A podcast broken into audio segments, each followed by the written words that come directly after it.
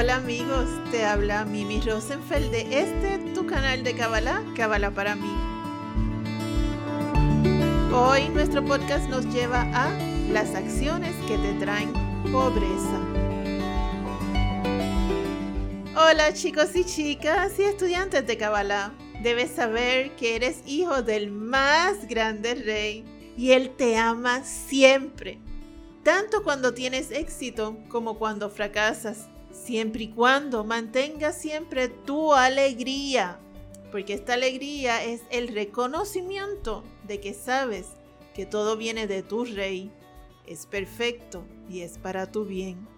Hoy hablaremos sobre un tema que interesa a todos, que es el dinero, finanzas, éxito o fracaso económico. Sabemos que en este mundo las transacciones se hacen con dinero. Por tanto, el tenerlo o no puede ser causa de alegría o ansiedad. La Kabbalah nos deja saber que el Creador nos pone a prueba constantemente con el tema del dinero. Y esto es así para todo el mundo. Al rico, a ver si sabe compartir su fortuna con los pobres. Y al pobre, a ver si se da cuenta de la vileza del mundo material y pone su fe en el Creador. El gran sabio Rabbi Nachman de Breslov nos enseñó que la pobreza puede venirle al hombre a través de las siguientes situaciones. Número 1. Las calumnias. En el Likutei Moharan, Nachman nos dice que, y cito, a través de las conversaciones banales y las calumnias sobreviene la pobreza. Entonces debemos tener mucho cuidado con las palabras que salen de nuestra boca sobre otras personas e igualmente todo lo que escuchamos sobre otros y aceptamos con certeza lo que se dice. Sin duda, debemos aprender a simplemente no estar en conversaciones que involucren a otros que no están presentes. Es nuestro trabajo espiritual el aceptar a cada quien como es, sin juicios, y aprender a no hablar conversaciones banales. Por eso debes escoger muy bien tu grupo de amistades y tratar de que estén en la misma búsqueda espiritual que estás tú. Hay un refrán que dice, mejor solo que mal acompañado.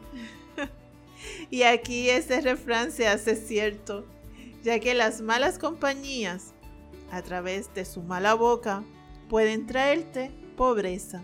Número 2. La idolatría. La idolatría es todo lo contrario a la fe. En la idolatría estás poniendo tu esfuerzo en cualquier cosa excepto en el Creador. La Kabbalah nos enseña que la emuna o fe completa en el Creador te trae abundancia. Entonces la idolatría te causa el efecto contrario.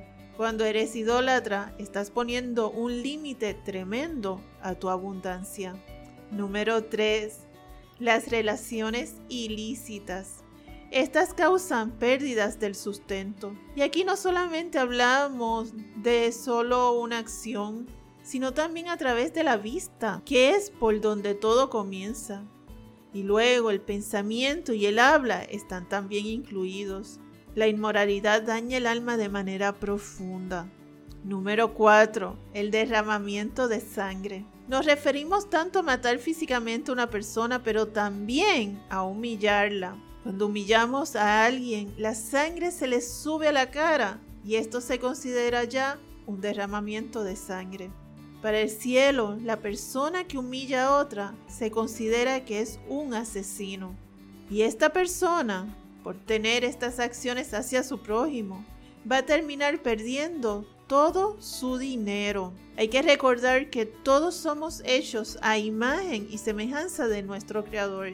Por lo tanto, cada vez que humillamos a alguien, en realidad estamos queriendo dañar la imagen divina de esa persona. Y número 5, el engaño. El engaño también causa pobreza. Y esto es el engaño en todos los ambientes, tanto en el comercio como en lo personal. Y aquí entran las personas que manipulan mentalmente a otros para que la misma tengan algún daño o pérdida. Estas personas van a tener pérdidas en su sustento. Te propongo, a ti que me escuchas, que hagas tu debida introspección de esto que acabamos de aprender. Todos nosotros, todos nosotros fallamos en alguno de estos aspectos. Entonces vamos a ser sinceros con nosotros mismos y corregirlo en la medida que seas proactivo en tus correcciones espirituales. Así también afectas positivamente no solo tu entorno, sino también las correcciones posteriores de tus hijos. Ojo con esto. Una pregunta que me podrías hacer sería, ¿cuáles serían los pasos para hacer mi corrección? El primer paso es admitir tu circunstancia tal y como es. El segundo paso sería hacer arrepentimiento, porque si bien es cierto que estabas en esa conducta por ignorancia, el arrepentimiento de haber obrado de esa cierta forma es lo único que te puede quitar esa clipa, para que así tengas la oportunidad de crecer espiritualmente. Sin arrepentimiento, sencillamente no hay crecimiento. Y el tercer paso es poner de tu parte para obrar de manera diferente. No importa cuántas veces te vuelvas a caer, es seguro que te vas a volver a caer. Nadie corrige desde la primera vez, eso no existe. Siempre volvemos y tratamos, volvemos y tratamos hasta que lo logramos. Es importante que sepas y entiendas eso. Siempre vas a empezar de nuevo desde el primer paso y verás cómo estas acciones van a cambiar tu vida. A ti que me escuchas, Yudhebabhe te bendice con la energía del arrepentimiento. Amén.